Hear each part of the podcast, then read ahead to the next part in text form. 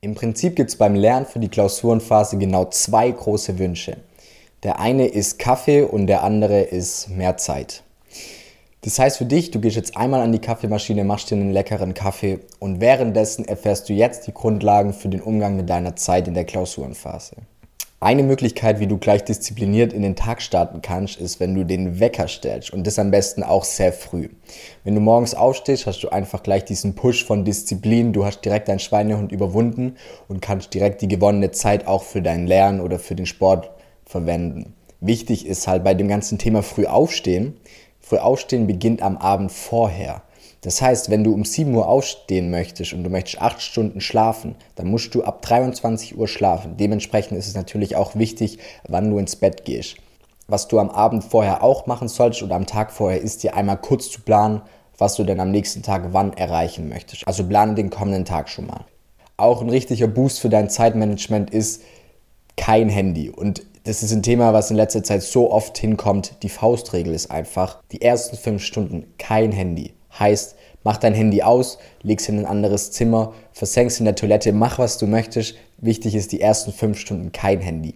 Und jetzt sei auch einmal kurz ehrlich zu dir selber. Wann war denn das letzte Mal, wo du wirklich eine dringende WhatsApp-Nachricht bekommen hast? Also eine WhatsApp-Nachricht, die sofort beantwortet werden musste. Bei mir ist es zugegebenermaßen noch nie vorgekommen. Also für dich früh aufstehen und dann die ersten fünf Stunden kein Handy. Wichtig bei dem Thema Zeitmanagement ist auch, dass du ehrlich zu dir selber bist. Einmal bei deinen Pausen und einmal auch bei deiner Arbeitszeit. Bei der Arbeitszeit ist es wichtig, dass du dir mal wirklich bewusst machst, wie lange kannst du an einem Tag wirklich lernen. Ehrlich. Nicht dieses, okay, ich war heute acht Stunden in der Bib, sondern wie lange hast du von diesen acht Stunden in der Bib wirklich gelernt? Waren es zwei Stunden, waren es eine Stunde, waren es 30 Minuten? Die Zahl ist erstmal egal. Wichtig ist, dass es eine Zahl ist, auf die du aufbauen kannst.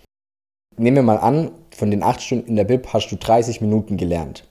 Am nächsten Tag kannst du dir jetzt ein Lernziel setzen, dass du 45 Minuten insgesamt am Tag lernst. Du musst nicht 8 Stunden in der Bib sein, sondern einfach nur dir ein Ziel setzen, was dich fordert, aber nicht überfordert. In dem Beispiel von den 30 Minuten jetzt einmal die 45 Minuten. Und so kannst du dann Tag für Tag deine Lernzeit steigern und bist gleichzeitig auch ehrlich zu dir.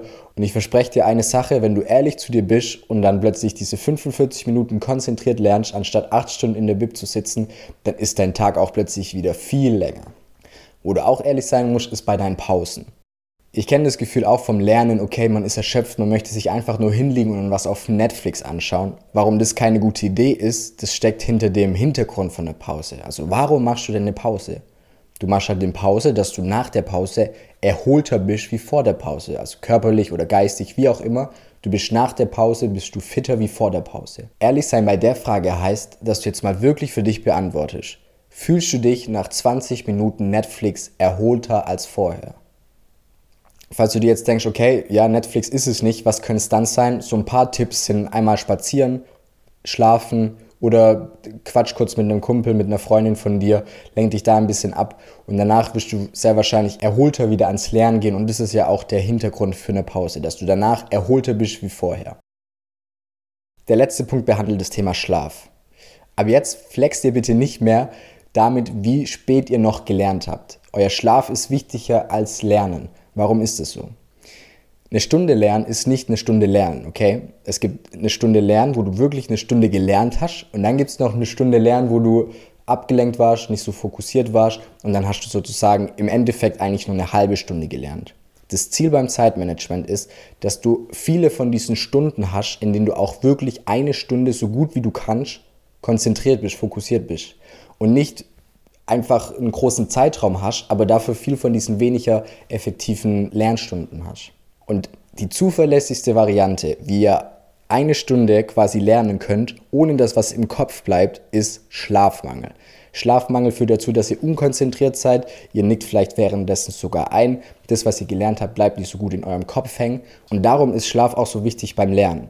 Schlaf sorgt dafür, dass ihr bei einer Stunde Lernen auch wirklich eine Stunde lernt und nicht eine Stunde vorm Rechner sitzt oder die Vorlesung anschaut, ohne dass was hängen bleibt. Schlaf ist wichtiger als Lernen. Das sind die vier Punkte fürs Zeitmanagement, auf denen alles andere aufbaut. Also nochmal kurz zusammengefasst. Der Tag beginnt am Abend vorher. Geh früh ins Bett, wenn du früh aufstehen möchtest und mach dir einen Plan, was du am nächsten Tag lernen möchtest die ersten fünf Stunden vom neuen Tag dann kein Handy. Mach einmal eine Bestandsaufnahme, wo du ehrlich zu dir bist, was deine Arbeitszeit angeht, wie lange du denn wirklich lernen kannst und was deine Pausen angeht, was denn wirklich dir das Gefühl gibt, erholt zu sein. Und dann steigere dich bei deiner Arbeitszeit so, dass du immer gefordert bist, aber nicht überfordert. Und der letzte Punkt ist, dass Schlaf wichtiger ist als Lernen. Sicherlich hast du dir die Folge angehört, weil Zeit bei dir gerade ein Thema ist. Darum jetzt einmal die Aufforderung an dich. Hol dein Handy raus, geh auf deine Podcast-App und abonniere Tipps auf Augenhöhe. Hier bekommst du die Tipps für die Zeiten der Uni, die wir uns gewünscht haben und die dir am Ende auch viel Zeit sparen werden. Schaut nicht bei Instagram vorbei, wenn ihr gerade im Zeitstress seid. Wir hören uns beim nächsten Mal. Bis dahin, Leute, macht's gut und bis bald.